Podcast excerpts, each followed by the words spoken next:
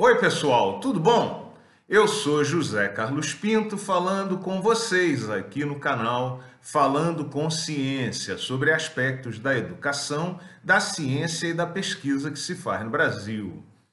Os projetos de pesquisa são cada vez mais relevantes para a rotina das atividades que se desenvolvem nas universidades brasileiras.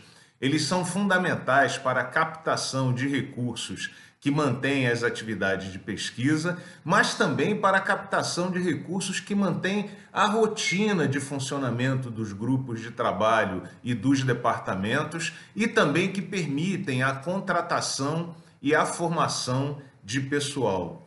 No entanto, e de forma completamente contraditória, a universidade conta cada vez menos com o apoio técnico específico de servidores técnicos que possam executar essas atividades na universidade.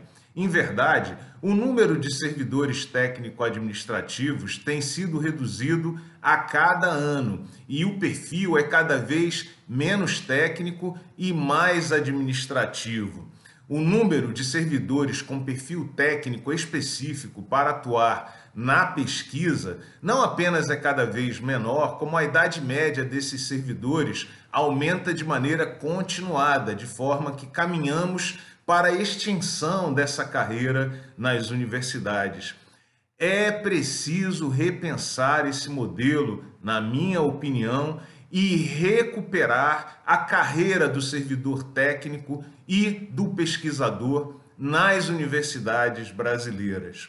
Hoje, o trabalho de pesquisa é executado fundamentalmente por pessoal contratado nos projetos via fundações universitárias e tipicamente são contratados para executar sprints, projetos de um ou dois anos, sendo contratados e demitidos ao sabor do fluxo desses projetos.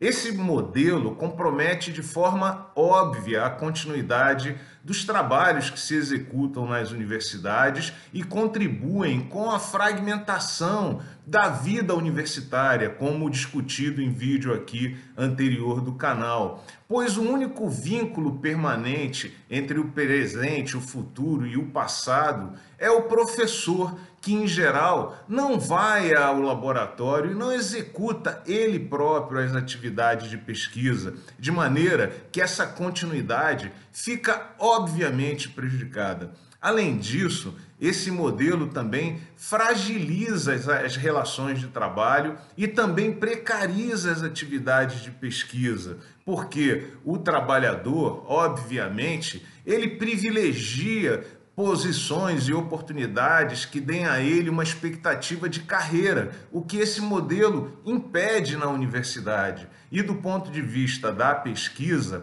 acaba precarizando o trabalho porque há rotatividade excessiva de trabalhadores, já que um contratado vai sempre dar preferência a uma outra oportunidade que ofereça a ele uma carreira e não um emprego com horizonte tão curto. Para piorar, essa força de trabalho é constituída em número cada vez maior por pós-doutorandos, precarizando ainda mais a força de trabalho, porque esses pós-doutorandos, em geral, não recebem qualquer benefício trabalhista, não têm direito a férias, não recebem auxílio transporte, auxílio alimentação, não têm acesso a planos de saúde. Portanto, observa-se aqui um desvio óbvio dessa relação de trabalho que deveria ser saudável entre a universidade, a pesquisa e a sua força de prestação de serviço.